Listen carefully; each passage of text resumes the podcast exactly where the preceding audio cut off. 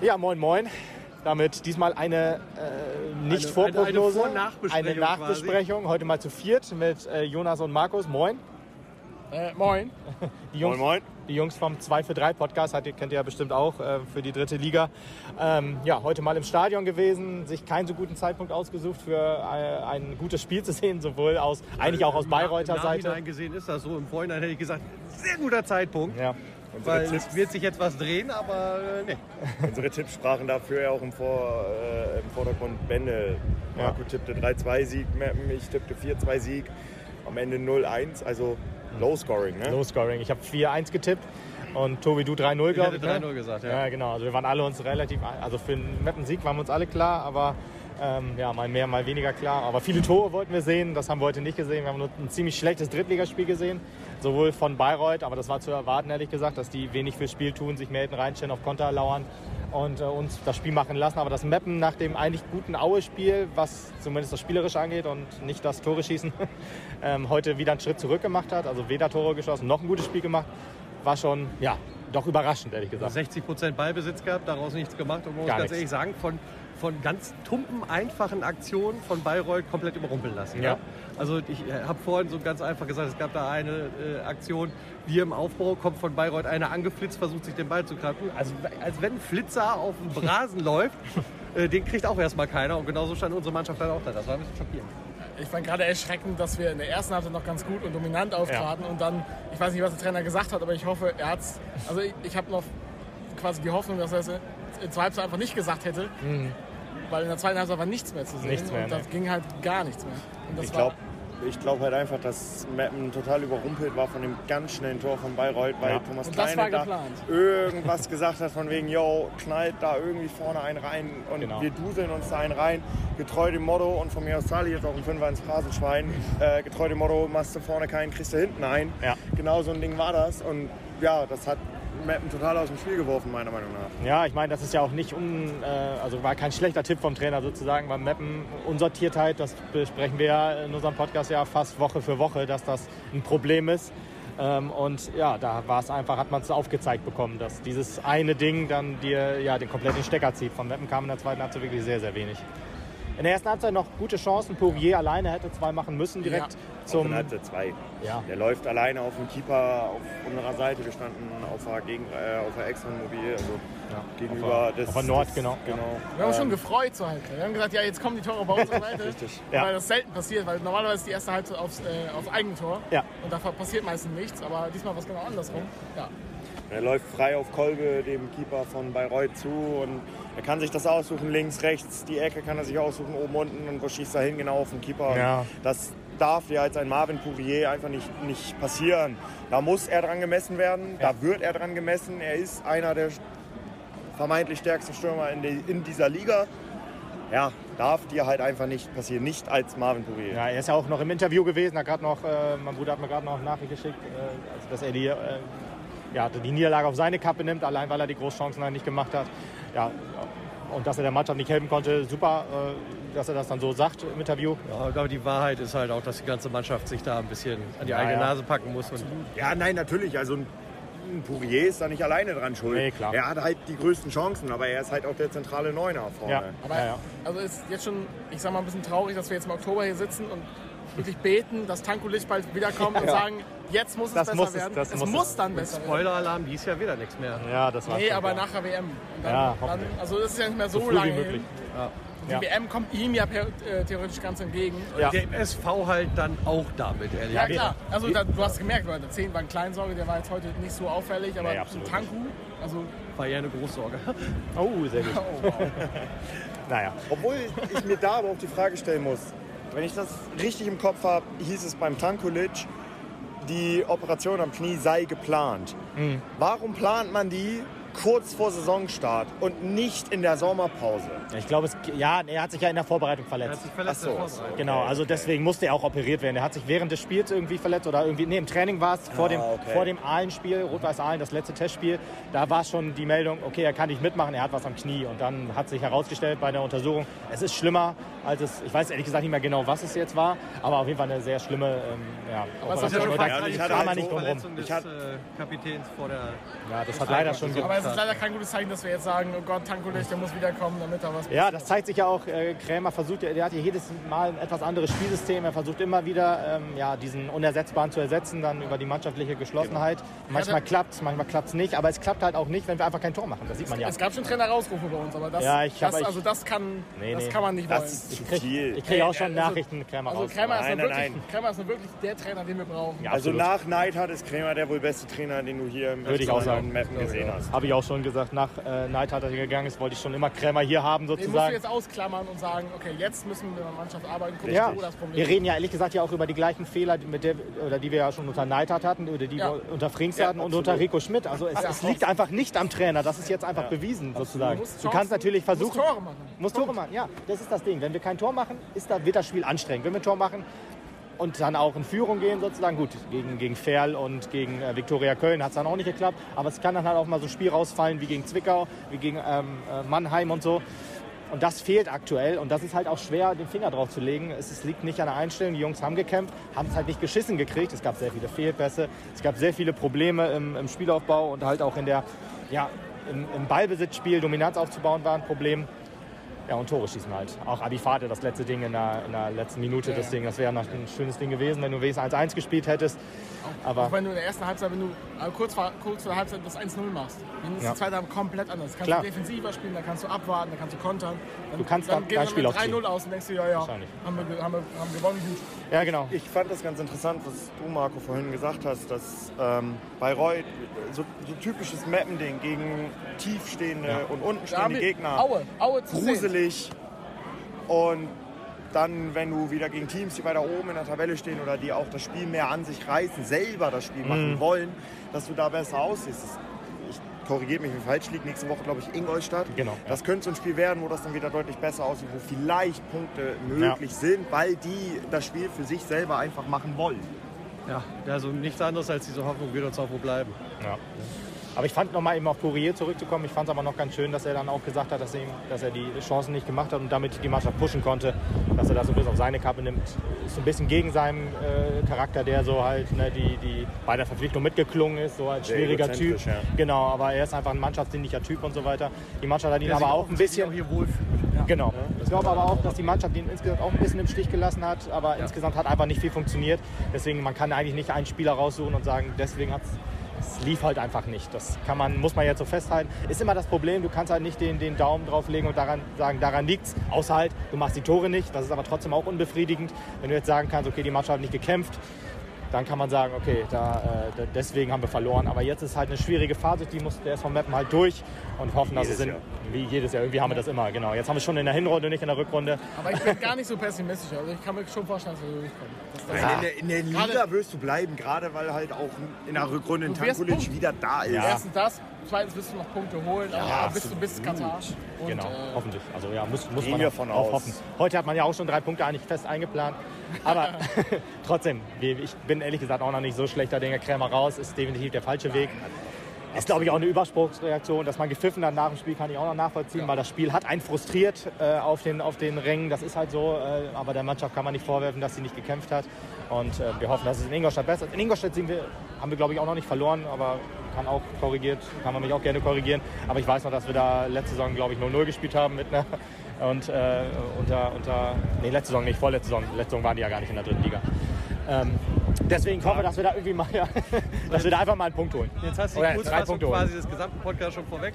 Genau. Äh, also ihr könnt jetzt aufhören zu hören. Wir besprechen das Ganze jetzt gleich dann nochmal nach dem Intro Sechs in Stunden. voller Länge, würde ich sagen. Genau, vollkommen richtig. Alles klar. Vielen Dank, Jungs, dass ihr Genau. dabei wart. Sehr gerne, Gerne, danke, gerne. dass wir da sein durften. Ja, sehr, sehr gerne. Wer bei uns rei gerne reinhört, auf jeden Fall auch bei den Jungs beim 243 Podcast reinhören, aber ist alles verlinkt und so weiter. Das äh, auf jeden Fall sehr empfehlenswerter Podcast, macht immer Spaß reinzuhören. Auch wenn man sich halt nur für Mappen interessiert. Mappen hat auch mal einen sehr großen Part bei euch. Ja, naheliegend. Du musst ja naheliegend. runterzuschreiben. Hier, Ja. bist ja nicht nur du. Gut, Marco, Jonas, danke und Tobi dir auch. Ja. Und wir hören uns dann jetzt gleich gleich. wieder. Genau. Ciao. Ciao. Ciao, ciao.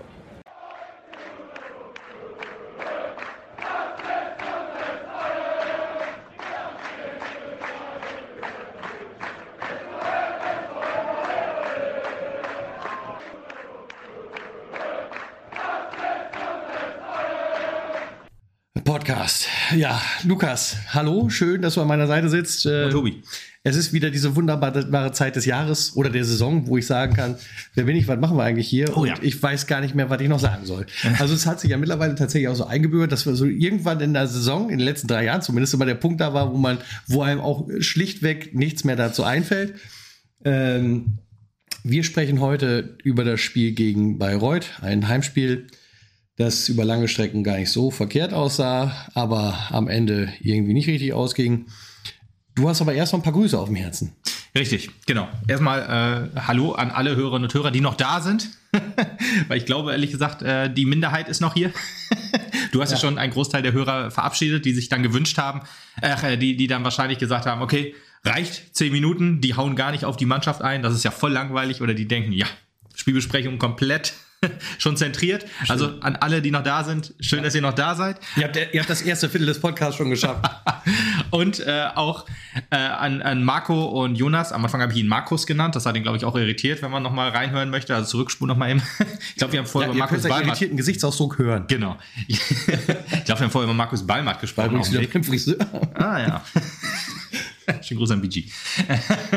und äh, ja, ähm, deswegen, wir sprechen jetzt noch das Spiel. Bevor wir das machen, möchte ich aber auch noch mal äh, nette Grüße dalassen an Andreas aus Papenburg, äh, der mir dann im Jersey ein, ein nettes Getränk ausgegeben hat. Sag doch, wie es ist. Ausbau Cola, verdammt. Ausbau Cola, ja, vollkommen richtig. Nee, da muss, äh, schämen tue ich mich dafür nicht. Also nur, wenn es antialkoholisch gewesen wäre, dann hätte ich mich geschämt. und auch schönen Gruß an äh, Michael an der Stelle. Ähm, und die ganze Clique, äh, ne, die, äh, mit denen ich dann da noch den einen oder anderen Osborn Cola natürlich äh, getrunken habe ähm, nach dem Spiel. Ähm, ja, das sei erstmal vorweg gesagt. ja, von mir als kleine Erklärung noch, wenn ihr jetzt zwischendurch mal rasseln hört irgendwie, das ist äh, zu euren Guten, denn das sind äh, Ipalat Lutschpastillen, die meinen Husten. Ich habe, ich bin leider angeschlagen seit ein paar Tagen. Unbezahlte Werbung. Unbezahlte Werbung, richtig unbezahlte Werbung. Ibala, total lecker übrigens hier, Himbeer-Vanille-Edition. Ähm, das ist die nein, beste. aber ich nehme die gerade und das könnte klappern, damit ich meinen Husten ein wenig unter Kontrolle habe. So ganz schlimm ist es nicht, aber beim Reden, da kommt natürlich sowas ein bisschen ja. mehr vor. Also im Prinzip ist es nur für euren Hörgenuss. Ja. So, sei noch mal kurz äh, eingeworfen, äh, Marco und Jonas äh, machen auch einen Podcast, haben wir ja eure Vorsprechen auch gesagt. Zwei für drei, der Drittliga-Podcast, also der geistige Nachfolger vom Audiobeweis oder von Dreierkette, wer das noch kennt, von den Pottbolzern. ähm, also ein allgemeiner Drittliga-Podcast. Auf jeden Fall gerne mal reinhören. Ich höre mir auch jede Folge mal sehr gerne an. Übrigens auch unbezahlte Werbung. Auch selbstverständlich unbezahlte Werbung, aber da, die, die haben ja schon für uns gearbeitet sozusagen. So. Und wir für sie jetzt. Also beides. nee, also gerne mal reinhören. Auch ein etwas größerer Mappenfokus, wie ich ja schon sagte, ähm, weil man ja einfach großer, äh, Marco ist ja großer Fan vom SV Mappen, Jonas auch. Äh, logisch natürlich. Ähm, oder nach dem Spiel vielleicht nicht mehr so logisch. Aber da sprechen wir jetzt, sprechen wir jetzt drüber. Aber apropos übrigens Hörgenuss, das kann ich auch noch mal eben gleich machen. Äh, der Lukas hat einen großen Traum. Der Lukas, möchte, genau, der Lukas möchte nämlich, dass ihr uns noch besser hört und wünscht sich daher ein etwas moderneres Mikrofon für eine etwas bessere Soundqualität. Ja, Leider Fall. gibt das bisher unser PayPal-Konto nicht ganz her. Ich äh, gebe diesen dezenten Hinweis gerne auch nochmal, falls sich der eine oder andere Beruf fühlt, uns irgendwie unterstützen zu wollen. Freuen wir uns auf jeden Fall jederzeit. Aber das reicht auf jeden Fall jetzt auch. Jetzt gehen wir erstmal ins Spiel zum Bayreuth. Genau. Ja, äh, viele Veränderungen vor dem Spiel. Ähm, hat mich doch etwas gewundert. Also ein paar waren natürlich äh, zwangsläufig, so wie Fedel, der zurückgekommen ist für Putti nach seiner Gelbsperre oder Hasi Haasmann äh, durfte ins Tor für Jonas Kersken, der sich ja verletzt hatte. Eigentlich keine OP nötig. Genau. Beim Ausspiel, da ist man, hat man auch gesehen, dass er einmal auf die Schulter gefallen ist oder ich weiß, nee, gegen Pfosten nicht, aber auf die Schulter mit äh, auf dem Boden. Geil ist ja, dass er gesagt wird, ja, also der, ist halt, der fällt halt sechs Wochen aus. Dann sagt Ja. man halt, dass er nächstes Jahr wieder spielt. Ich weiß, nicht, klingt vielleicht nicht ganz so. aber ja, man kann Ist ja so. Also auf jeden Fall wieder in der Hinrunde nicht mehr spielen. Das Klingt auch dramatisch. Ja, genau, ja, ich weiß es, aber vielleicht, wenn man sechs Wochen hört, dann ist man vielleicht nicht ganz so schlecht drauf oder so, keine Ahnung, als Fan oder als Spieler, ich habe keine Ahnung. Also da- das Ergebnis hat dafür gesorgt, dass ich schlecht drauf bin. Von Das stimmt. das hilft mir jetzt auch nicht. Aber ja, er kann theoretisch die ganze Vorbereitung für die Rückrunde mitmachen. Muss nochmal so positiv zu sagen. Außer es kommt, also vermutlich sechs Wochen war die Aussage. Aber habe ich nicht das Gefühl, dass unbedingt die Torwächter Nee, das nee, nee. Training für die Rückrunde. Ja, gut, Vorbereitung sollten alle machen, das ist Ja, natürlich wichtig. ja, ja, aber ich glaube nicht, dass. Ja, gut, egal. Jo. Dann eine etwas größere Überraschung, Hemlein für Balmat. Balmat rausgenommen, äh, völlig ohne Grund. Kleinsorge für Pepic, auch relativ ohne Grund. Und Abifade für Risch. Kann ich, fand ich dann auch logischer in den Wechsel noch. Aber trotzdem heißt es, Ähm, wir haben jetzt wieder unser Spielsystem ein bisschen umgestellt. Wir haben ein 4-1-4-1 gespielt, äh, würde ich sagen. Also 4-2-3-1 gab es dann auch nochmal, aber ich fand eigentlich, dass wir nur mit einem Sechser gespielt haben. Und das war David Blacher. Ähm, Kolper hat mehr so, ja, ich weiß nicht genau, wie man ihn genau ein, ein, einsetzt in dieses System. Ähm, also hat auch mal Sechser gespielt, das ist, das ist klar. Blacher war dann vielleicht auch etwas offensiver mal, aber eigentlich klare, klare, äh, klare Defensivaufgabe für David Blacher. Und Kolper, ja, irgendwie so dazwischen, würde ich sagen. Jetzt ja. kein Zehner. Den zentralen Part hat tatsächlich Kleinsorge so ein bisschen übernommen. Ja, beim Aue-Spiel hat man es auch ab und zu mal gesehen, aber auch selten fand ich. Und ja, hat sich nicht empfohlen für eine weitere. Für, also Kleinsorge, okay, Spiel gemacht, aber nicht im, im Zentrum. Also ich würde sagen, äh, nicht das, überragend, das, das muss man da einen, einen Startelf-Einsatz zukünftig nee, zu rechtfertigen. Genau. Wie, wie in der Vorbesprechung sozusagen haben wir auch die ganze Zeit schon gesagt, man, man versucht immer ein, ein System zu finden, in dem man Luka Tankulic ersetzt. Ähm, das wird immer wieder klar, wenn man immer wieder Neues probiert. Mm, mal mehr, mal weniger erfolgreich. Äh, ja, heute, also beim Spiel gegen Bayreuth kann man auch sagen, es war auch nicht erfolgreich, wenn man, wenn man das Spiel 1 verliert und kein Tor macht. Aber gut, der Mann ist einfach nicht zu ersetzen, aber trotzdem seine Position kann man ja doch ersetzen. Also die Zehner-Position, dass wir da jetzt komplett ohne gespielt haben, fand ich schon komisch, weil man ja auch ja, mit Pepic und Pio die beiden auf der Bank hatte. Ja, naja, kommen wir gleich noch ein bisschen mehr zu. Ja, Spielaufbau mit Dreierkette, das ist ganz, ganz normal, das machen wir ja immer, das ist der Standardaufbau. Ähm, ab und zu bauen wir auch mit Zweierkette auf, sozusagen, nur mit Innenverteidiger, aber das äh, diesmal nicht. Ja, und dafür halt Dombrovka wieder auf äh, oder in die Linksverteidiger, auf der Linksverteidigerposition, Hemland auch auf der Rechts, also auf der Verteidiger, auf der Rechtsverteidigerposition, waren aber extrem offensiv. Ich wollte gerade sagen, also das, die sind ja ordentlich nach vorne gegangen. Ja. Also das als, als Defensive zu bezeichnen, ist schon fast sträflich, würde ich sagen. Ja, ich sag mal, ich sag mal, offiziell ist es die Position. genau. Man sieht das ja eigentlich dann meistens immer, wenn der Gegner Abschluss hat, dann gehen meistens immer so die, die ja. Leute auf die Position oder beim, beim äh, Anstoß sozusagen. Dann ist das auch immer gut zu sehen, äh, wo, wo wer sich eigentlich richtig einordnen und während des Spiels verläuft sich das natürlich, ne? Das ist ja, ist ja klar. Aber die beiden wirklich extrem offensiv. Fand ich schon äh, komisch, weil Hemlein kann das natürlich, aber Bäumert kann das genauso gut, aber es schien wohl, ja, Trainingsgründe zu haben. Also es, er war nicht verletzt. Äh, man hat vielleicht mal was Neues probiert, hat Hemlein vielleicht gut trainiert. Und dann hat man ja, Balle einfach mal rausgenommen, ihm auch ein bisschen Pause zu gönnen. Ich meine, er ist ja derjenige, der ich glaube, letzte Saison fast alle Spiele gemacht hat, wenn, wenn ihn Corona oder eine gelbe Karte nicht ausgebremst hat. Aber gut, genau, vielleicht ist das ja aber auch so eine, also so, so doof das klingt, eine Schiri-Entscheidung gewesen. Also wenn du im Zweifelsfall weißt, wer als Schiri angesetzt ist und denkst dann, okay. ah, vielleicht kommt ein Hämlein halt mit seinem Gefaule oder gefault werden, da besser durch, durch sage ich jetzt mal. Okay. Könnte durchaus vielleicht auch so, so ein Ansporn sein zu sagen, die beiden sind einigermaßen gleichwertig, gleich stark. Und äh, da können wir jetzt halt so einen brauchen, der halt so ein bisschen Theatralik in das Spiel bringt. Interessant, als du angefangen hast damit zu sprechen, habe ich gesagt, stimmt, Weimar hat schon vier gelbe Karten. Könnte vielleicht auch ein Grund sein, dass man also, dann sagt, ja, okay, so rum auch, ja. vielleicht ist das einer, der äh, etwas mehr zugre zugreift. Ja, ich fand auch, mit der Schiri-Leistung war ich auch nicht hundertprozentig zufrieden. Also er hat keine krassen Fehlentscheidungen gemacht. Ja. ja, im Stadion bin ich immer unzufrieden mit dem Schiri, ja. das ist richtig. Ja. Aber ich meinte jetzt auch so im Nachhinein betrachtet, fand ich, wir reden ja eigentlich relativ selten über den Schiri, wenn, wenn, außer es ist natürlich halt klare Fehlentscheidung. Ich will jetzt auch nicht sagen, dass, der, dass wir wegen ihm verloren haben. Mir ist halt nur auf, nur eben sagen, was mir aufgefallen ist. Also am Schiri lag es nicht, dass wir verloren haben. Das hatte ganz andere Gründe. Aber ich fand halt, dass er halt so viele 50-50-Entscheidungen gegen uns gepfiffen hat und die gleichen Situationen dann aber für Bayreuth. Also wir kriegen dann im, in der gegnerischen Hälfte den einen Freistoß nicht. Die gleiche Situation, Bayreuth kriegt ihn dann. Das fand ich halt ein bisschen, naja, unglücklich, sagen wir es so. Ja, was auch äh, ein bisschen unglücklich war, ähm, der Spielaufbau. Also ähm, mir ist auch aufgefallen, dass ich weiß jetzt nicht, das könnte daran liegen, obwohl eigentlich widerspricht das ein bisschen, aber Bayreuth stand ja sehr tief. Ich habe in, der Vor, im, im, äh, in der Nachbesprechung im Vorpodcast, ich weiß immer noch nicht so genau, wie ich das nennen soll, diese Rubrik, ähm, ja gesagt, dass Bayreuth sehr, sehr schlecht gespielt hat. Das Vorgeplänkel, genau. Dass, dass, dass Bayreuth sehr, sehr schlecht gespielt hat. Dass, dass ich, falls einige Bayreuther zuhören, das, das äh, meine ich jetzt nicht böse, wenn man das fast schon nicht schönreden kann. Aber ich würde sagen, Bayreuth spielt halt in ihrer ersten Drittligasaison so ein bisschen wie wir in unseren, unseren Drittligasaison. Also hinten tief stehen, wenig fürs Spiel tun, mehr auf Konter setzen und ja, schnelle Umschaltmomente und so. Das ist ja das, was, was ein Aufsteiger halt macht. Also das ist schon an, angemessen, wie ihr gespielt habt oder wie Bayreuth gespielt hat. Ich will jetzt nicht die Bayreuth-Fans so ansprechen. Es ist halt nur kein qualitativ hochwertiger Drittliga-Fußball. Genau, für den Neutralen nicht und ja, Mappen, für, für, also auch im Stadion für, für Mappen-Fans war es jetzt auch nicht so attraktiv anzuschauen, aber das lag auch an der eigenen Mannschaft. Ja, richtig, wollte ich sagen. Denn also du hast ja am Anfang halt auch die Möglichkeit gehabt, ich, das ist ja auch so ein bisschen was, wo dann mit reinspielt, dass Gegner in Dorfenborfka sehr offensiv waren. Ja. Am Anfang wurde wieder losgelegt wie die Feuerwehr halt auch. Das sehen wir halt auch daran, dass es in der achten Minute ja gleich schon so einen richtigen, eigentlich einen richtigen 100%er gab, ja. der schon unsere Führung hätte bedeuten müssen. Ähm, und das ist natürlich was, wo Bayreuth dann absolut nicht mitziehen kann. Und äh, nee, nee, nee. Äh, unser Spiel dann halt dann nochmal begünstigt. Vielleicht ist das auch so, dass man gesagt hat, wir setzen die beiden nach außen, geben diesen offensiven Drang, weil wir halt gerade gegen eine Mannschaft, die halt erste Drittligasaison spielt, und zwar so defensiv, wie sie dann sind, oder so, so, so zurückgezogen, kontrafußballmäßig, äh, äh, dass wir alle Chancen nutzen, die wir nach vorne werfen können. Und äh, das hat man meiner Meinung nach auch gut umsetzen können am Anfang, auch wenn nichts Zählbares dabei rumgekommen ja. ist. Und damit mache ich jetzt in dem Augenblick nicht die Punkte, sondern erstmal die Tore. Ja, die Tore, genau. Das ist wieder das Ding, was, was gefehlt hat. Also, was ich vorhin auch noch sagen wollte mit dem Zentrumsaufbau. Wir haben das Zentrum sehr vernachlässigt. Körper war der Einzige, der es noch so halbwegs probiert hat.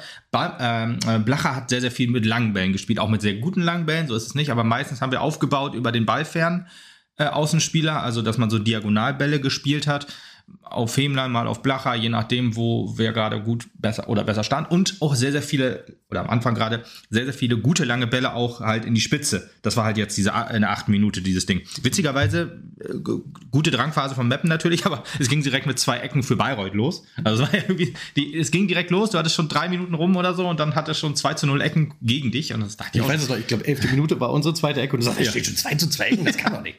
genau, das war, das war halt so ein Ding. Da, da ist, wir, wir haben gut angefangen, aber Bayreuth hat am Anfang irgendwie zwei Ecken gekriegt, aber wir haben die eigentlich relativ schnell schon wieder ja, runtergedrückt, dass die halt ne, nicht, nicht in, unser, in unsere, ja, in unsere, in unsere ähm, Gefahrenzone kommt. Ich fand auch, wir haben gerade in der ersten Halbzeit eigentlich sehr, sehr defensiv stabil gestanden, was ja auch ja, das Ding ist, was, was dann in der zweiten Halbzeit am Anfang komplett flöten gegangen ist. Aber eigentlich war ich mit der Defensive doch sehr zufrieden gerade halt, ja, wie man das alles gut verteidigt hat. Man hat sehr, sehr wenig Torschütze zugelassen und die, die man zugelassen hat, ähm, die auch aufs Tor gingen, die, die waren eigentlich einfach aufzufangen für, für Haasmann. Ist natürlich immer die Frage, wenn du einen Torschuss durchlässt, ähm, kann er natürlich auch dann irgendwie in den Winkel gehen, ähm, wenn man jetzt an Aue nochmal denkt. Aber irgendwie fand ich das defensiv halt einen Schritt nach vorne in der ersten Halbzeit. Aber gerade die zweite Halbzeit, ähm, ja, muss man auch widersprechen, dass man einen spielerischen Schritt zurück gemacht hat, wie wir auch schon sagten. Aber ja, wenn die erste Chance in der acht Minute reingeht, kann das halt über ein ganz anderes Spiel. Genau, dann kann das halt so, so, so einen Verlauf nehmen wie, wie Zwickau, würde ich jetzt fast sagen. Ähm, ja, Mannheim würde ich jetzt nicht unbedingt reinnehmen, weil ich glaube, Zwickau ist eher vergleichbar mit Bayreuth, dass du dann halt einfach so ein bisschen ins, ins, ja, ins Spielen kommst und dann halt Lust am Spielen findest oder na, falsch, Leichtigkeit im Spiel finde, sagen wir es lieber so, weil Lust kann man den und auch Kampfeswillen und Einsatz, das will ich den Jungs nicht absprechen. Nach dem Spiel war die Stimmung bei den Fans und auch, ja, was, was ich so mitgekriegt habe, doch schon sehr, sehr negativ. Das ist verständlich, wenn man gegen den Tabellenletzten einen, und der auch noch Aussteiger ist, verliert. Gerade auch, wenn man sich die zweite Halbzeit isoliert anguckt, kann ich da halt schon, ja, den, den Frust nachvollziehen. Trainer Rausrufe gab es ja auch. Ja, Allerdings, ja, ist das dann der vierte Trainer, der schon wieder nicht funktioniert? Wir haben irgendwie so ein, ich habe irgendwie so, so, ein Gefühl, in Mappen ist das so ein, so ein Jürgen Klopp-Syndrom wie bei Dortmund, dass jeder Trainer halt äh, immer äh, an, an dem einen guten Trainer gemessen wird. In Dortmund Jürgen Klopp und bei uns dann halt Christian Neidhardt, äh, der dann halt mal was gerissen hat. Aber pff, ja, es kann halt nicht immer so sein. Man muss ja auch überlegen, mit Christian Neidhardt hatten wir auch eine ziemlich schwache Saison in der zweiten Saison und der, der hat sich da rausgekämpft und da sollte man eigentlich dem Trainer dann jetzt auch zustehen, sag ich mal. Und ja, äh, Christian, also Neidhardt Rausrufe gab es ja in Mappen auch schon, das ist ja auch nicht unbekannt. Von daher äh, würde ich einfach mal, auch was dem Sinne angeht, ich bin dann noch relativ ruhig. Ich sehe zwar an, äh, ein, dass wir definitiv mehr jetzt für den, für den den, den Abstiegskampf annehmen müssen und auch, ja, jetzt dringend Punkte holen müssen, vor allen Dingen, weil spielerisch ist es nicht so schlecht.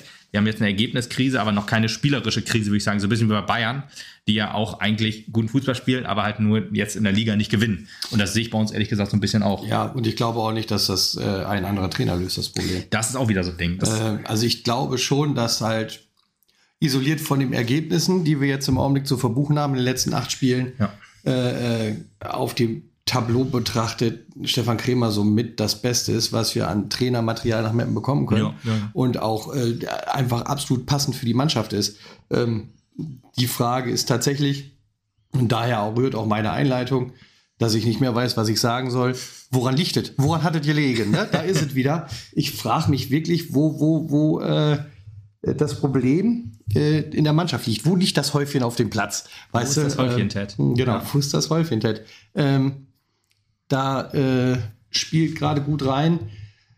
Ich habe den Faden verloren. Machen einfach weiter. Wir machen einfach weiter, weil ich glaube, wenn, wenn ich jetzt weitermache, kommt es vielleicht auch schon wieder, weil äh, Marvin Pourier fand ich schon. Achso, das spielt gerade gut rein. Siehst du, da kommt, äh, was du eben gesagt hast, nämlich, dass die Leichtigkeit im Spiel fehlt. Ja. Und das kannst du dir halt tatsächlich selbst nur arbeiten, indem du halt einfach dieses Netz einmal triffst. So. Von innen. Ja, und dann hast du halt plötzlich auch dieses Gefühl, ah, hier, es geht wieder was. Ja, und dann genau. kommt das halt auch locker zurück. Dieser äh, Knotenlöser, den wir uns immer halt letzte Saison für Morgen Fassbender zum Beispiel gewünscht haben, der dann halt tatsächlich auch funktioniert hat für eine Weile. Leider immer eine zu kurze Weile, aber äh, es war schon zu erkennen und auch an den, den Möglichkeiten, die er da genutzt hat, zu sehen, dass er halt dann dadurch mehr ja, Selbstvertrauen, mehr Mut geschöpft hat, um halt auch mal ein paar Dinge zu machen. Und das ist das, was, was der kompletten Mannschaft jetzt gerade fehlt und nicht einem Einzelspieler. Ja. Ich glaube nicht, dass, also, da würde ich nämlich Marvin Pourier als einziges mal rausnehmen, dass er so derjenige ist, der diesen Knotenlöser braucht. Da ist es halt einfach irgendwie pures Pech, dass er die Dinger nicht äh, genetzt hat. Ich glaube, der hat halt so viel eiskaltes Kalkül mit seiner Erfahrung, dass er diesen Knotenlöser nicht mehr nötig hat. Das braucht halt insgesamt ja, die Mannschaft gerade. Ja, auf jeden Fall. Ja, in diesem Fall kam, glaube ich, so ein bisschen Pech noch dazu oder gegen Aue war das war Pech, glaube ich, ein größeres Problem, wo er es dann an die Latte geschnallt hat, das erste Ding oder in den Rasen gehauen hat. Sowas ist halt dann auch, da kannst du so eiskalt sein, wenn du so ein bisschen, ja, die, die, die Scheiße am Schuh hast sozusagen, dann passiert sowas. Ja, gest, also am, am, am Samstag war das halt eher so ein bisschen auch Problem, warum er die Teile nicht wegmacht. Da ist vielleicht auch diese, ja, er ist halt ein, ein klassischer Killer eigentlich vorm Tor, aber ab und zu geht's dann halt auch nicht. Ja, das war in der acht Minute, um da nochmal drauf zurückzukommen. Ja, von Blacher, der lange Ball, sehr, sehr gut. Also Blacher ähm, war so ein bisschen äh, auf dem Platz okay.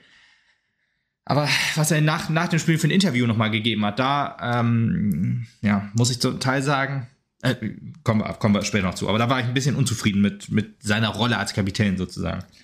Ja, aber im Spiel eigentlich viel richtig gemacht sozusagen. Ja, diese, diese langen Bälle waren, waren echt gut. Da hat man Bayreuth ein bisschen überrumpeln können, aber hat leider nicht nutzen können. Ja, Pourier konnte da nicht so richtig aufs Tor schießen.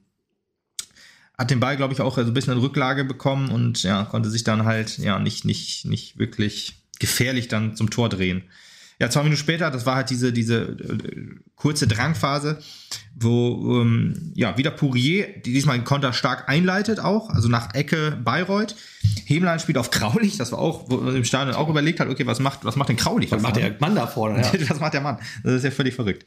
Aber ja, ich meine, wenn, wenn, wenn du konterst, ich meine, das ist ja auch was, was beim Mappen eigentlich sehr, sehr gut funktioniert, wenn einer sich vorne einschaltet aus dem defensiven Konstrukt, dann ist meistens immer einer da zum Absichern. Außer du verlierst dann halt den Ball in, in der Vorwärtsbewegung. Das ist ja auch das Ding, wie fast das 2 zu 0 gefallen ist. Dann ähm, also kann man nicht immer alles absichern. An der Situation hast du gut gesehen, dass Kraulich viel mit Pulli trainiert. ja, genau.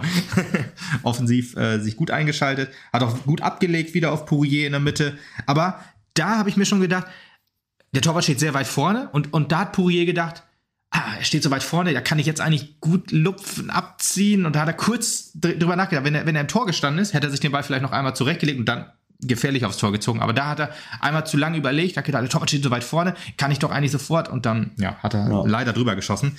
Da hat man zu viel nachgedacht in der Situation. Das war, war bitter. Ja, aber dann ähm, muss man auch sagen, wir haben weiter guten, gute Dominanz ausgeübt. Das war das, was, was wir auch in der, ähm, im, der Vor, im Vorgeplänkel halt so ein bisschen kritisiert haben, was in der zweiten Halbzeit gefehlt hat. Also von Baurett kam gar nichts mehr. Wir haben sehr viel Druck auf den 16er ausgeübt ähm, auch gute Pässe gespielt, so ich sag mal in die in die vorletzte Reihe oder in die letzte, also gute Pässe sozusagen, die aber schlecht in die Box gekommen sind. Ich weiß nicht, wie ich es genauso greifen kann. Also es ging halt so, du hast echt sehr, sehr viel Ballbesitz gehabt. Du standst halt wirklich am 16er, manchmal auch an der Grundlinie, aber dann der Pass rein, die Flanke rein. Das war leider nicht so gut. Und das war halt, ja, das zieht sich halt wirklich, wirklich durch die, durchs Spiel durch. Auch in der Phase hat man so langsam gemerkt, da jetzt das Erfolgserlebnis nicht gekommen ist, obwohl wir halt so viel Druck aufgebaut haben, äh, Stefan Klemmer hat es im Interview hinterher gesagt, Pudding in die Beine, hat man so ein bisschen auch gemerkt. Also es, es fehlt, es kam dann häufiger zu Fehlpässen, so ein bisschen Un Unsauberkeiten bei der Ballannahme zum Beispiel. Das hat dann alles dazu geführt, dann hast du auch halt nur Bayreuth, und das meine ich jetzt nicht böse, aber du hast dann auch nur Bayreuth gegen dich, wo dann auch die Erwartungshaltung ist, ja, das kann doch nicht sein, dass wir gegen die jetzt so schlecht aussehen. Ne, dass du da dann eigentlich von, die Erwartung halt von außen bekommst dann auch, ey, was ist denn hier? Also es muss doch jetzt schon mindestens 3-0 stehen, was die Chancen angeht. Ja, und ich glaube, das ist halt das Problem. Also wenn du nach einer halben Stunde im Spiel äh, immer noch keinen Führungstreffer erzielt hast gegen Ja. eine vermeintlich extrem schwache Mannschaft, Ja. dann verlierst du halt noch mehr an Selbstvertrauen. Genau. Dir fehlt ja offensichtlich das Lösungsmittel für diese Situation. Und dann, dann fängst du an zu zweifeln, nachzudenken, bist irritiert, weiß nicht, was du machen sollst. Mhm, und dann kommt es nämlich auch zu dem, was ja halt hier auch passiert ist, nämlich dass Bayreuth halt so ein bisschen, Ja, bisschen Rücken Lunte bekommen, ein bisschen hat. nach vorne gekommen ist und halt auch eine erste Chance entwickeln konnte. Ne? Das ist dann auch so ein bisschen diese toxische Mischung, die, glaube ich, Krämer nicht meinte, aber äh, er meinte, glaube ich, eher negatives, also du kriegst keine Erfolgserlebnis, dann spielst du auch immer schwächer, aber ich meinte ja so toxische Mischung zwischen Platz und Rängen, weißt du, dass du dann halt, also auch, und dann den Gegner, also du merkst, es klappt nicht, obwohl ich alles probiere, von den Rängen, äh, die, die Ränge werden unruhig, das kann man auch nachvollziehen, ist nicht so, dass ich das jetzt, dass ich da halt sage, das darf aber gar nicht.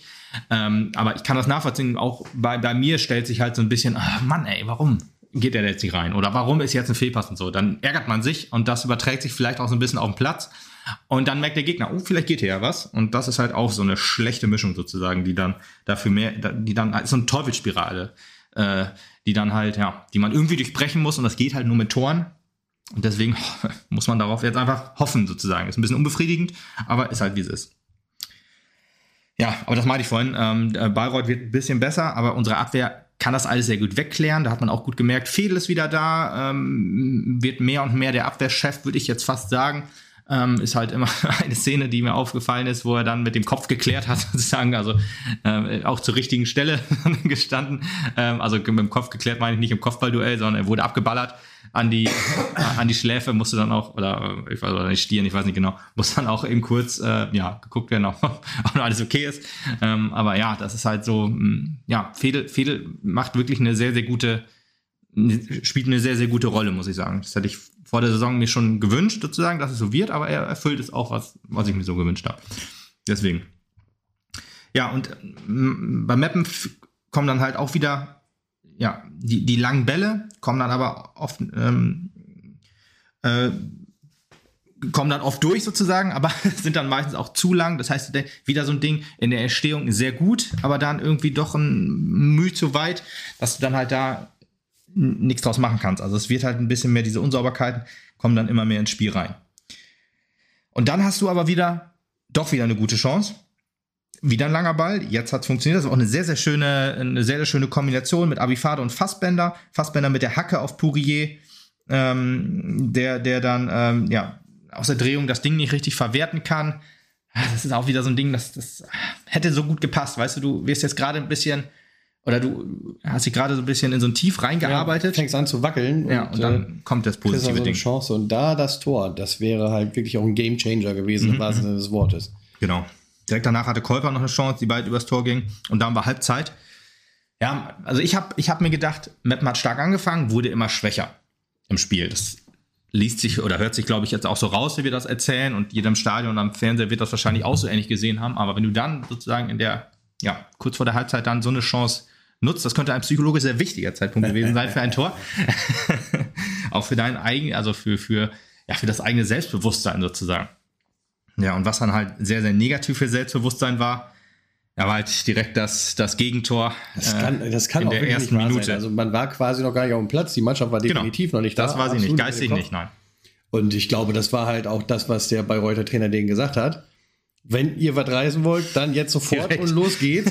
und genau, das haben die halt umgesetzt. Und dann steht das 1 zu 0 für die Bayreuth nach 50 Sekunden. Irgendwie so, genau. Äh, alter Falter. Also da war aber auch wirklich äh, jedes Verständnis komplett weg im Stadion, Ja. auch bei jedem Fan auf dem Ja. Rang. Leider jetzt äh, verständlicherweise auch. Ähm, da hat halt jeder in der Mannschaft einfach nur gepennt. Muss man sagen, ja, komplett richtig. Alles, was wir, also, oder was ich in der, in der vorhin gesagt habe, wie gut die in der Defensive standen, wie, wie, wie stabil das alles jetzt war in der ersten Halbzeit, fehlt in diesem Moment komplett. Und das ist halt wieder was, das hast du gegen Aue ganz genauso gehabt. Da hast du in der 49. Minute das Gegentor, das 3 zu 0 dann gefressen, was, was dem Spiel den Stecker gezogen hat. Ja, mehr oder weniger. Also wir haben danach ja noch guten Fußball gespielt und hätten das Tor nicht machen müssen.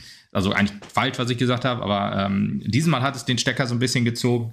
Ähm, weil da fehlte es so irgendwie an, an der kompletten Ordnung. Alles, was du sagtest, äh, war geistig nicht, also war noch gar nicht auf dem Platz.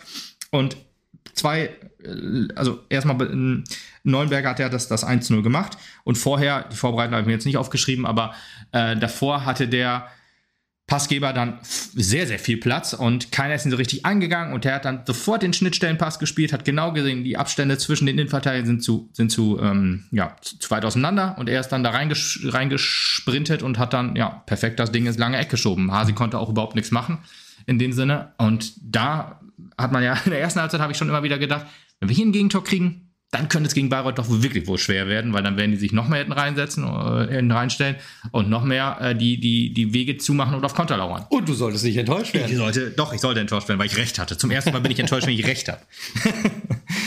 ja. Ähm, das war dann auch.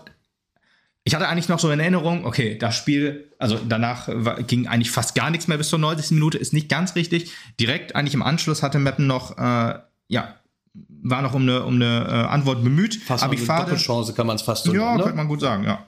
Abifade und Fassbender, genau. Fassbender kriegt mir auch in letzter Zeit ein bisschen zu viel Kritik ab, ehrlich gesagt.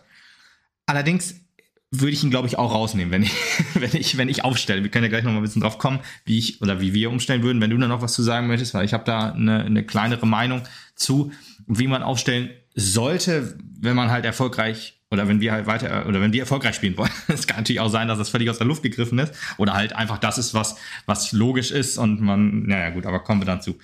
Ja, Abifade Schuss vor der Linie geblockt, das war dieses Ding auch, ähm, Pourier legt sich den Ball etwas zu weit vor, steht dann, der, lockt den Torwart dadurch raus, eigentlich gut, der rutscht auch noch kurz weg, er legt auch gut zurück auf Abifade, der legt sich den Ball noch einmal quer quasi, schießt dann aufs Tor, der Torwart kommt auch nicht mehr hin. Und dann wird er kurz vor der Linie halt abgeblockt von einem, von einem Verteidiger. Wäre natürlich dann die perfekte Antwort gewesen. Ja, auch Fassbender unglücklich, aus guter Position hat er ja über den Ball getreten quasi, auch wenn er den trifft, dann ist das Ding auch drin.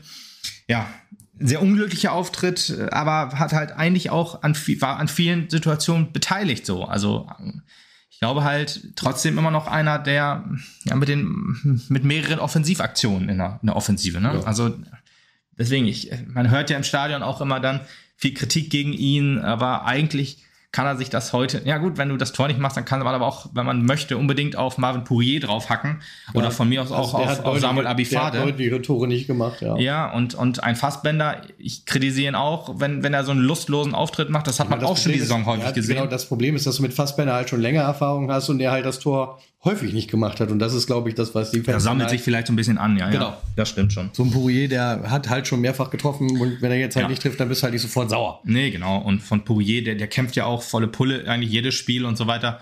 Bei, bei Fassbender hat man meistens immer dann so ein bisschen den Eindruck, dass er dann ein bisschen schluffig hinterherläuft und ja nicht, nicht alles gibt und so. Und das wird im Web ja immer sehr, sehr, zu Recht aber auch, ne? Wenn sowas nicht ist, dann, dann hast du eigentlich auch im Fußballfeld nichts versuchen. Da ist es aber scheißegal, wer es ist. Richie durfte das. Richie durfte. Er hat auch getroffen ab und zu. Also. Ja. Aber gut, Richie hat dafür aber auch Schelte gekriegt. Von, ja. von Fans und von uns und von allen. Von mir Klingt so hart. Ich hab ihn geliebt. Du hast ihn geliebt. Ja, ist ja auch in Ordnung. Hast du ein Selfie mit ihm noch gekriegt? Nee, natürlich nicht. Hast du ihn nicht am Flughafen abgefangen? Nee, am Flughafen ah, nicht. Nee, leider nicht. Ja. Ärgerlich. Die Markaufkasse, das war meine Chance. Aber die haben sich ja, die haben ja Probleme mit der oh, Zahl. Unbezahlte Werbung. Ja, ja. Schon wieder unbezahlte Werbung. Markauf, der große Lebensmitteldiscounter Die PayPal-Adresse steht auf Facebook. ja, ähm, ich glaube, die haben auch einen SVM Fanshop. Haben die den noch? Haben die den noch? Ja, haben die. Ja. Ich dachte, den gibt es nicht mehr. Doch, so also eine kleine Abteilung. Ja, ja, ich dachte aber, die hätte man dicht gemacht, seitdem es jetzt 11 Teamspots ist. Und nee, nee, die haben auf jeden Fall da noch Artikel rumliegen. Okay, ja gut. Da ähm, hinter und, obwohl, nee, aber und Fanshop. auch die Stadionbratwurst im Angebot von Kinius. man sagt ja immer, ähm, den Fanshop leer kaufen, um den eigenen Verein zu unterstützen, aber da unterstützt man, glaube ich, den Verein nur zu 5% oder so und der Rest geht dann in die Taschen von dem Teamsports. Von daher nicht machen. Hast du es übrigens gesehen? Kurzes Off-Topic. Mike Münkel, beste Stadion Bratwurst. Ja, hab ich, wusste ich doch. Das hatte letztes Jahr schon. Grüße Mike. Grüße Mike, Grüße Camilla ähm, an, an die beiden. Ähm, Ich habe übrigens eine. Flasche Traditionskorn. Also äh, Lukas hat ja letztens erwähnt, dass ich Geburtstag hatte. Ich habe eine Flasche Traditionskorn geschenkt gekriegt, damit wir die schön mitnehmen können an Weihnachten. Ne? Ja, Also, sehr gut. Mike weiß Bescheid. Ne? Ja. Wir brauchen noch die Adresse. Liebe, liebe Grüße. ja, aber man hat in der Situation auch gemerkt, jetzt äh, fällt es ein bisschen ab. Mhm. Wir haben sehr, sehr viele Fehlpässe, was in der ersten Halbzeit sich schon ein bisschen angedeutet hat, wird deutlich schlimmer. Auch der Unmut von außen. Und Meppen hat dann auch gewechselt und versucht da ein bisschen ein Gegenzusetzen. In der 58. Minute kam Feigenspann und Manske rein für Kleinsorge und Fassbender. Ja, Kleinsorge bemüht, würde ich sagen. Ja, weißt du, das ist Aber das, auch nicht so. Jetzt kommen wir halt in das, was wir jetzt gerade die ganze Zeit diskutiert haben. Du hast ja auch gesagt, du hättest Fassbender rausgenommen. Ja. Für mich ein unverständlicher Wechsel gewesen, weil er für mich halt tatsächlich auch, genau wie du gesagt hast, Mhm. an vielen Aktionen irgendwie beteiligt war. Auch wenn er jetzt nicht den zwingenden Abschluss erreicht hat. Ja. Aber ich hatte schon so das Gefühl, der brennt noch ein bisschen, da geht noch was. Also da, da, da war noch nicht alles raus. Äh, anderes Gefühl war bei Marius halt, ne? Ja. Tatsächlich. Das, den, den Wechsel, den habe ich äh, komplett verstanden. Ja, gut. Ähm, ich habe mich dann mich dann gewundert, dass das Feigensparen, das, oder das Feigensparen-Einkommen ist ja bei den letzten Wochen ja eigentlich mehr äh, ja, außen vor. Ich hätte wirklich mit Beimert gerechnet, muss ich sagen, dass man dann an Hemlein wirklich etwas weiter nach vorne schiebt. Ähm, aber Feigensparen auch ein etwas besserer Auftritt als so die letzten ähm, Wochen, würde ich sagen. Wenn er denn mal gespielt hat, mh, hat man ihm eher angemerkt. Er war kommunikativ, hat ähm, ja zumindest einige gute Flanken geschlagen. Torgefährlich war er dann nicht, aber ja, trotzdem hat er sich zumindest für, einen, für eine Einwechslung wieder empfohlen. Manske etwas weniger, würde ich sagen, Aber aber der ist halt sehr blass geblieben beim ganzen sehr blass, ja. Also ein, zwei Szenen, genau. Ja. Das Also sagst du gerne. ein, zwei Aktionen, da ist er mir auch aufgefallen, da war er gut dabei, sage ich jetzt mal, aber äh, im Großen und Ganzen hat er dem Spiel nicht richtig geholfen. Also Nee. da, das wäre halt die Position gewesen, wo ich sage, da hätte Fassbender wahrscheinlich dem Spiel noch länger, noch gut getan. Ich würde sagen, ich glaube, keine Einwechslung haben dem Spiel irgendwie richtig geholfen. Also da, so richtig Impulse gab es eigentlich nicht. Nee, aber Feig, also, also Feigenspan gegen Kleinsorge hat im Prinzip, wenn du so willst, dann nicht wehgetan, so, Ja, wenn ich es mal ja. so umrechne. Aber Manske gegen Fassbender hat es vielleicht so ein bisschen Möglich, ja. geschwächt. Ja. Ja, Feigenspannung, die erste Aktion, die er hatte, war auch eine gute Flanke auf Pouriers Kopf, ähm, aber äh, ja, die ging, glaube ich, nicht, nicht aufs Tor, aber die Flanke war ganz schön. Von daher, mm, man muss sich ja, wenn man, wenn man keine Stammkraft ist, sozusagen, sich auch über solche Aktionen dann ähm, mal ja, Messen Vertrauen holen, messen lassen, genau, und dann auch ähm, empfehlen. Dann, und ich fand es hat er okay gemacht. Also, ja. Ja, was, was wolltest du sagen? Hey, ich fand's okay, das klang schon wieder so wie Manske, aber egal. Oh, oh, oh. Meinst du das schon ein Folgentitel? Nee, nee, nee, nee, das, äh, den haben wir schon. Ja, okay. da hast du recht. Ihr wisst ihn auch schon. Logischerweise. Habe ich das im Vorgeplänkel gesagt? Nee, nee, nee. Aber Ach so, also man hat ihn ja angeklickt, natürlich. Ja. du musst doch vierdimensional denken, Marti. Da, sorry. sorry, Doc. Eine Sache, die aber auch ähm, ja, im zweiten Durchgang ja, sich durch das Spiel gezogen haben, waren extrem viel Abseits. Also so viel Abseits, wie ich so die letzten Wochen gar nicht mehr gesehen habe. Seit Ritchie nicht mehr. Nee, die Saison auch schon, die Saison auch schon, aber ich sag mal, die letzten Wochen waren etwas weniger Abseits, weil meistens, ja, ich sag mal, gegen Aue zum Beispiel gab es auch ab und zu mal Abseits. Mir jetzt halt so krass echt nicht aufgefallen. Nee, so echt nicht? Abseits, Oh, mir aber schon. Ich glaube, ist auch, warte mal, ich, doch, Statistik habe ich doch irgendwie zur Hand. Ich habe das ja mir mal rausgesucht. Ich glaube, irgendwie achtmal abseits oder so. Das ich irgendwie richtig im Kopf habe. Aber was halt auch war, waren diese extrem schlechten Standards. Das ist halt was, was immer wieder gleich ist. Das ist immer sagen, wieder ist das gleiche. jetzt neu? Fünfmal abseits nur. Okay, das geht sogar noch. Theoretisch. Also zumindest sagen, auf der Seite, wo ich es nachgucke. jetzt nicht. Okay, ja, dann habe ich das vielleicht überdramatisiert. Das will ich auch gar nicht ich sagen. sagen, mich beruhigt, dass ich das irgendwie richtig erkannt habe. Ja, äh, weiß ich jetzt nicht. Kann sein, dass ich das dann überdramatisiert habe. Hm. Gut, aber äh, ja, die schlechten Standards, die habe ich, glaube ich, nicht Da überdramatisiert. reden wir seit der äh, Aufstiegsfolge drüber. Da reden, nein, seit Hassan Amin weg ist. Das haben wir, glaube ich, im letzten Podcast, Lotze dich zumindest gesagt, wenn ich da noch richtig dran erinnere. Oder wir haben es gesagt in dem Podcast davor, ich weiß es auch nicht mehr hundertprozentig. Aber Wir haben es gesagt auf wir jeden haben es gesagt. Ich frage mich dann immer, wieso macht man dann nicht, wenn man, wenn man immer wieder sieht, ich flank rein, er wird rausgeköpft. Ich flank rein, er geht ins Aus oder so, oder ich flank rein und äh, weiß ich nicht, wird wieder abgeblockt oder was auch immer.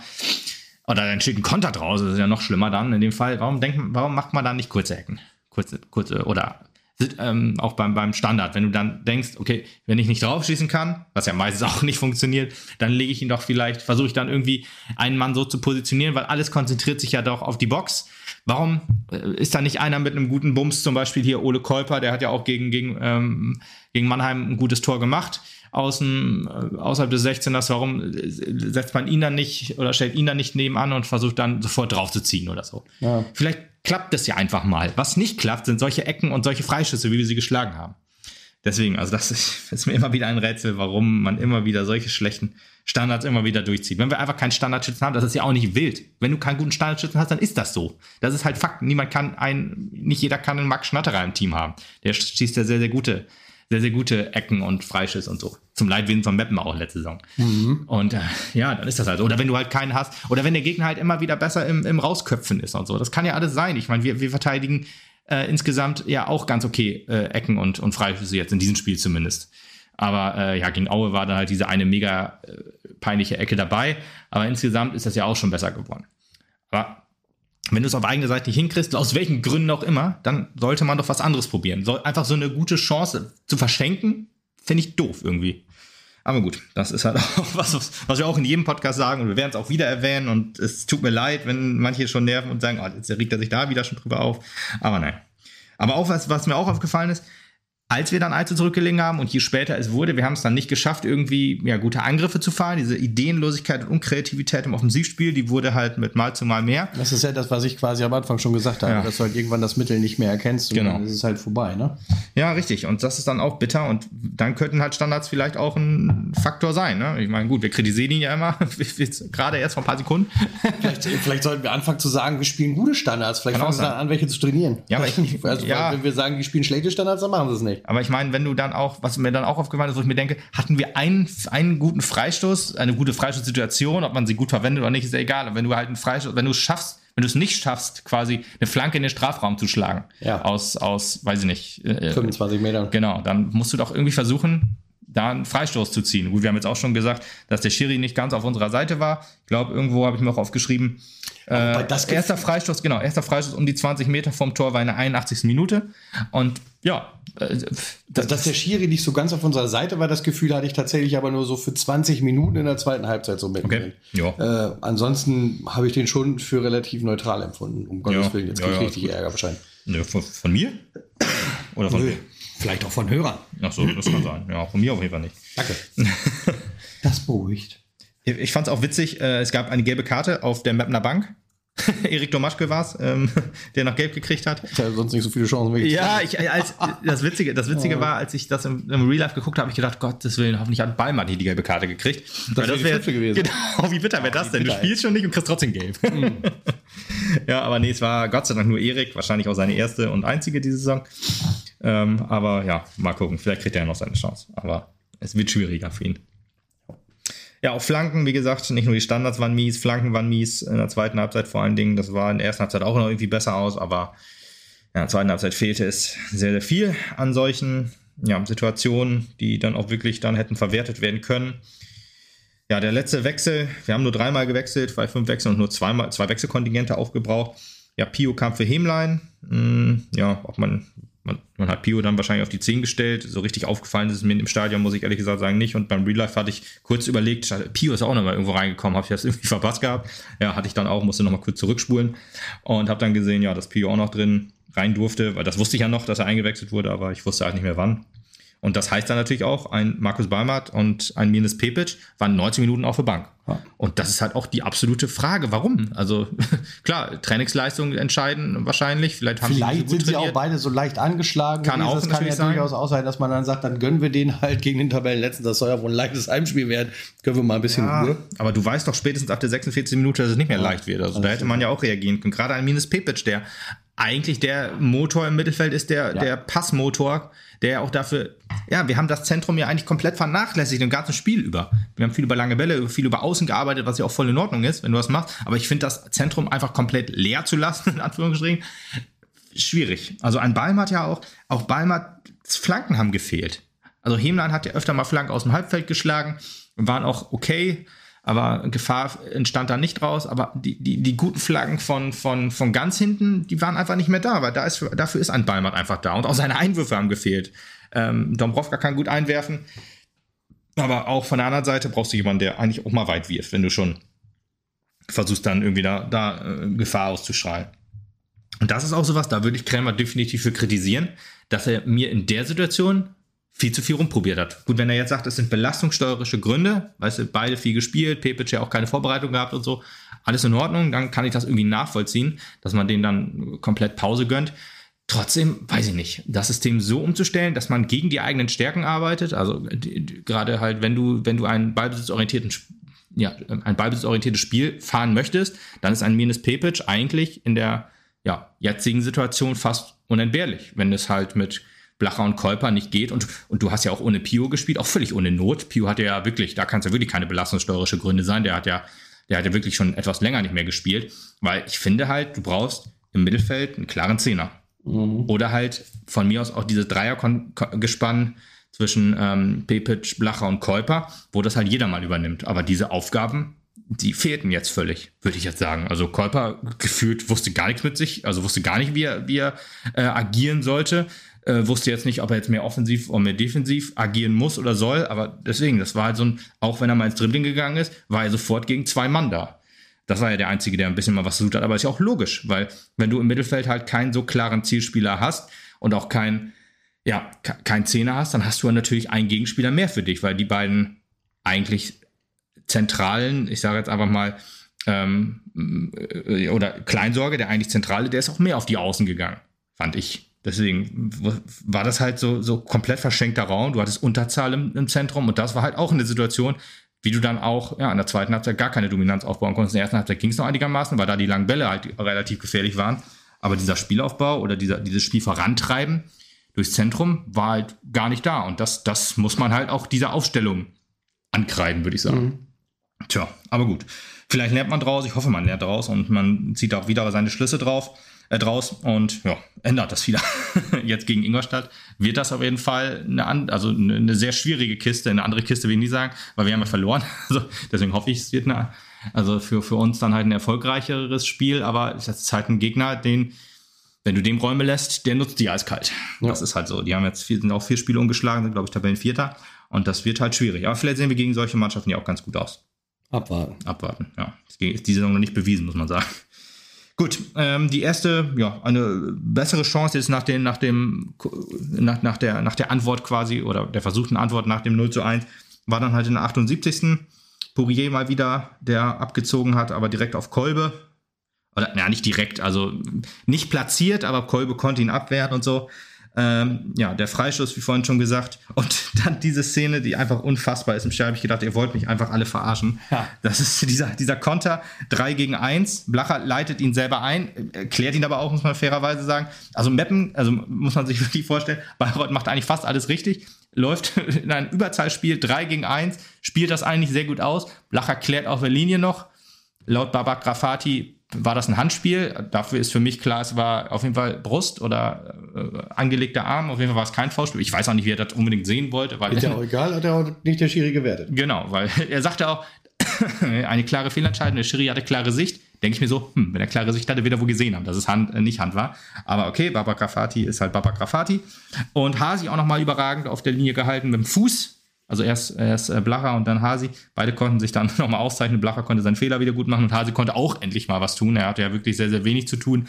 Hat aber ehrlich gesagt insgesamt einen gute, guten Job gemacht. Hat äh, Sicherheit ausgestrahlt, fand ich. Fand ich auch. War ja nicht unbedingt zu. Äh, man, hat, man könnte ja sagen, vielleicht nagt so ein bisschen noch das Oldenburg-Spiel an ihm. Oder ähm, ja, dass er auf die Bank gesetzt wurde. Aber nö, hat, hat sich auch gefreut, hat er gesagt, dass er wieder am Tor stand. Kann ich voll nachvollziehen. Und hat einen guten Job gemacht. Und ich bin auf jeden Fall froh, dass wir Kersken dann mit ihm gut ersetzen können. Jo. Dann haben wir insgesamt noch vier Minuten Nachspielzeit bekommen und da gab es dann noch halt eine schöne Aktion von Abifade. Mhm. Der äh, äh einen, einen klasse Schuss gesetzt hat, leider, aber auch stark gehalten. Ja, so ein Ärger. Immer, immer gegen uns packen die Torwärter ihren äh, Weihnachts. Äh, halt Handschuh aus. Ja.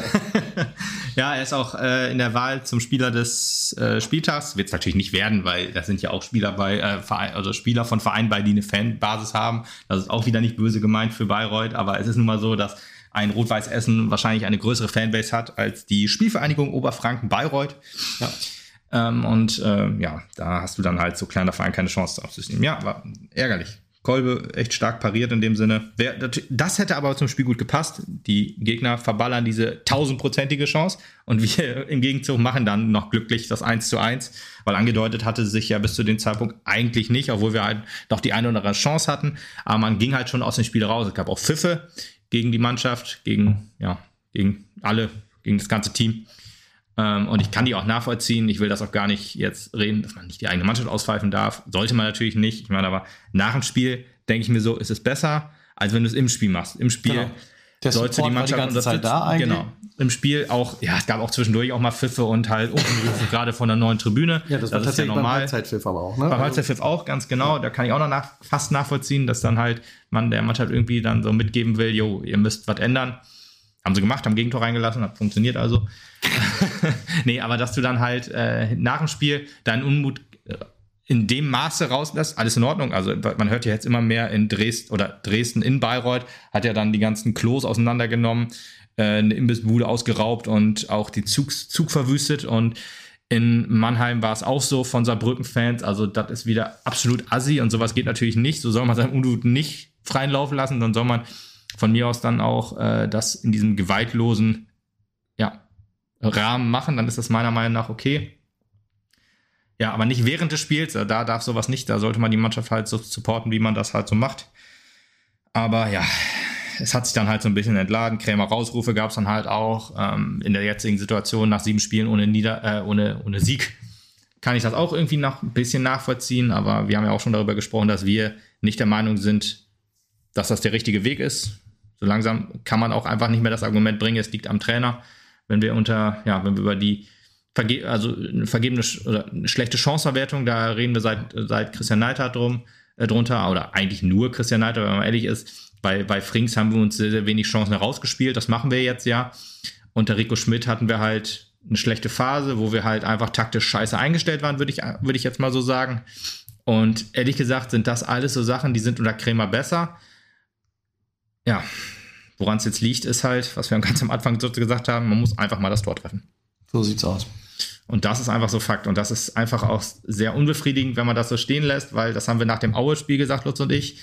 Und deswegen hatten, waren wir auch guter Dinge, dass es gegen Bayreuth funktioniert. Es hat nicht funktioniert, wie wir alle wissen. Jetzt hoffe ich einfach, dass es gegen Ingolstadt funktioniert. Ich hoffe nicht, dass wir jetzt hier nach dem Ingolstadt-Spiel sitzen und sagen, ich hoffe, dass es gegen Dortmund 2 so funktioniert. Ja. Aber gut, was willst du machen? Du spielst dir Chancen raus und machst sie nicht. Krämer kann auch, also ein neuer Trainer wird auch nicht sagen, äh, oder Krämer wird den Jungs nicht verbieten, Tore zu schießen und ein neuer Trainer wird nicht einfach sagen, ja, jetzt funktioniert das mit dem Tore schießen. Das sind halt Sachen. Hex, Hex. Ja. ja, genau. Das sind, das sind einfach Sachen, die, die passieren, die müssen jetzt kommen, weil wir brauchen Punkte gegen den Abstiegskampf sozusagen. Wobei, ähm, ja, es sind ja, es, es gibt ja doch, das hatte ich ja vorhin schon gesagt mit Blacher, ähm, manche, die dann sagen, oder ich kann es ja einfach ihn selber sagen lassen. Ich habe zwei Soundfiles, die wir jetzt hier mal einspielen. Und äh, wir gucken mal, was, was David Blacher dazu sagt, wie wir, ja, wie, wie die Situation jetzt von Mappen ist quasi oder was man hier erwarten sollte. Mhm. Trainer hat zu Beginn der Saison gesagt, so ja, noch so nach zehn Spieltagen kann man mal so ein bisschen auf die Tabelle schauen. Jetzt guckt man auf die Tabelle, jetzt ist man nur noch zwei Punkte vor den Abstiegsrängen. Ist das was, wo man sich jetzt mit beschäftigen muss, dass man im Abstiegskampf angekommen ist? Ja, aber machen wir uns nichts vor. Hat uns irgendjemand woanders gesehen? Wo haben wir uns erwartet? Haben wir uns auf den Aufstiegsplätzen erwartet? Ähm, nein. Nein, genau. Das äh, ist, äh, das ist die, die, die Antwort vom Kapitän. Und jetzt halten wir mal dagegen, was sein Mannschaftskapitän dazu sagt. Auf welchem Tabellenplatz siehst du die Mannschaft denn am Ende der Saison? Auf Platz 3. Deswegen, also ich finde, dieses, wir müssen gucken, wo wir herkommen, das ist ja sozusagen das Meme geworden letzte Saison oder das, das, das äh, Negative. Und jetzt, das jetzt schon wieder rauszuholen, finde ich sowas von lächerlich, wenn du gegen den Tabellenletzte verloren ja. hast. Ich meine, äh, was ja im ersten, ich habe das ja alles ver, ähm, ver, äh, ver, verlinkt unten vom MSTV war das eine und Fans fragen Marvin Pourier ist das zweite. Ähm, vom, vom SV Mappen dann diese, diese Rubrik ich meine, klar, Platz 3 ist schon maximal positiv, ne? Da muss wirklich schon alles klappen. Aber das ist, war meine, also meine Prognose war zwischen Platz 9 und Platz 3. Und ehrlich gesagt, das gibt der Kader her. Davon brauchen wir jetzt aktuell nicht sprechen. Das ist natürlich vollkommen richtig. Es gibt Können wir halt, vielleicht noch über Platz 9 sprechen, wenn es langsam mal losgeht. wenn es langsam mal losgeht. Wir müssen jetzt davon sprechen, natürlich uns vom, von der Abstiegszone zu distanzieren, so schnell es geht. Und wenn das halt nicht passiert, müssen wir über Abstiegskampf reden. Distanzieren heißt nicht näher ranrücken. Genau.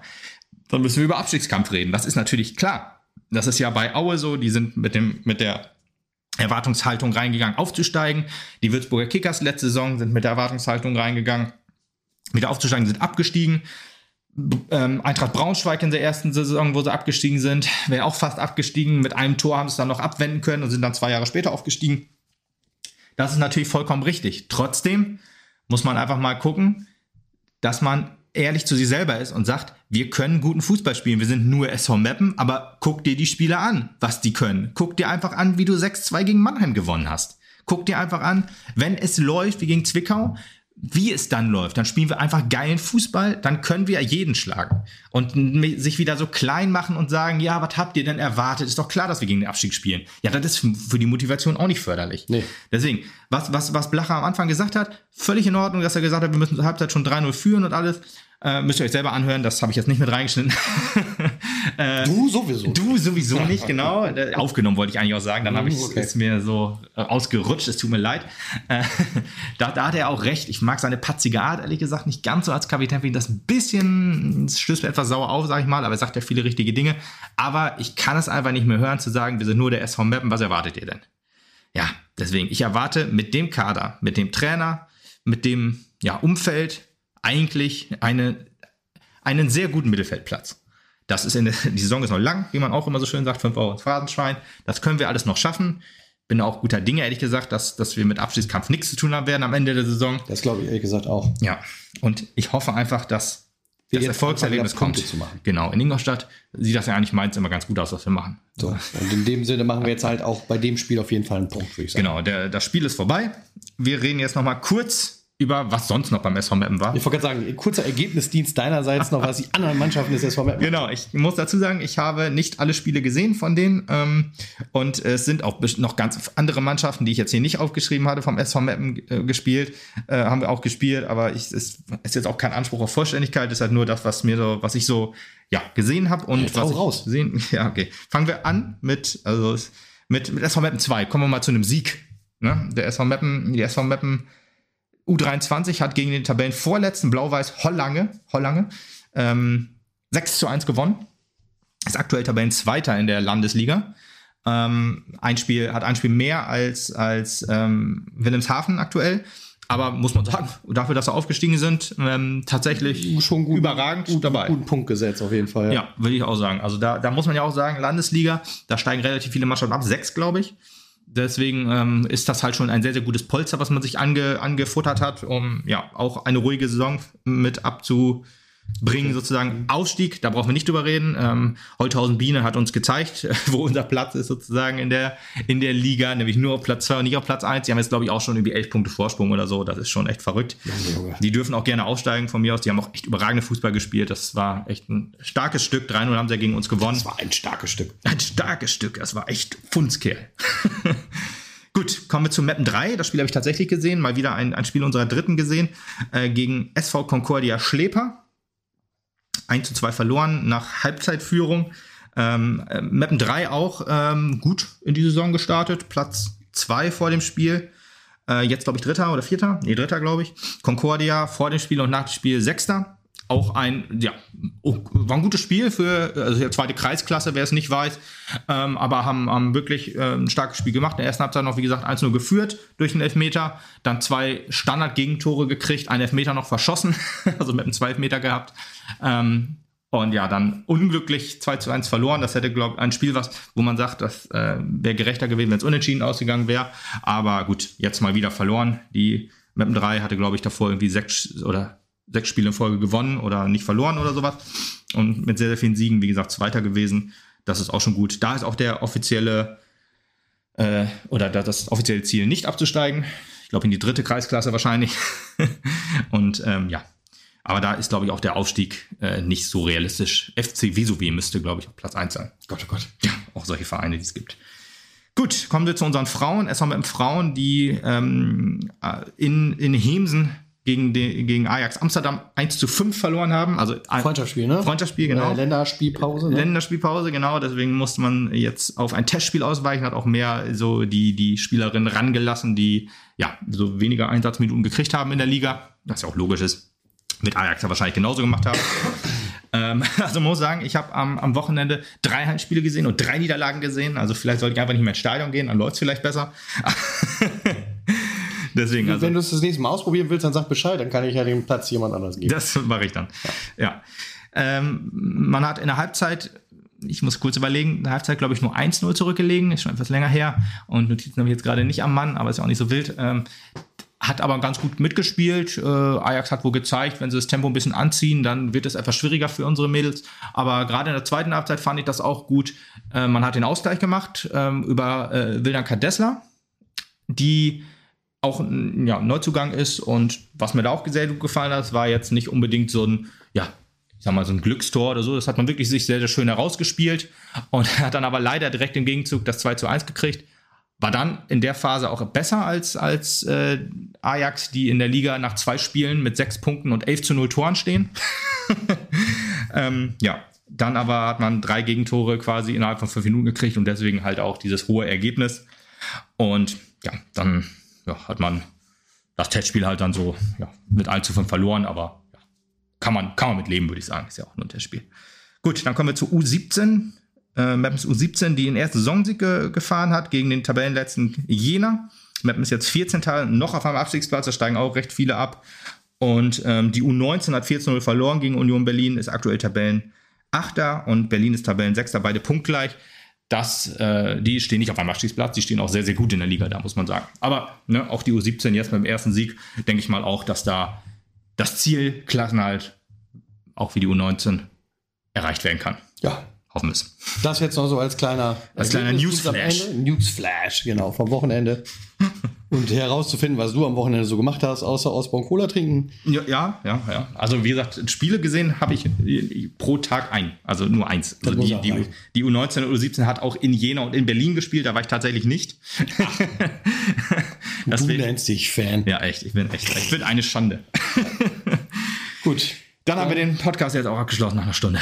Ja, Wahnsinn. Ja, länger, glaube ich. Länger sogar, ja. Mit äh, den Kollegen von 2 für 3 Podcast. Liebe Gerne mal rein, Genau. Äh, Markus, eine Marco. Stunde und fünf geworden. Und genau. Und äh, das muss für heute reichen. Schönen Dank fürs Zuhören. Und schön, schön wer zu Ende gehört hat. Hoffentlich nach dem Sieg in Ingolstadt. Das Bonuswort des heutigen Tages heißt Sieg in Ingolstadt. Das ist mehr als ein Wort, aber ist auch egal. Nee, ist ein Wort. Sieg in Ingolstadt. Ja, wenn man, die, wenn man die Leertaste weglässt, dann ist das genau. ein Wort. Alles klar. Bis, Bis dann. dann. Ciao.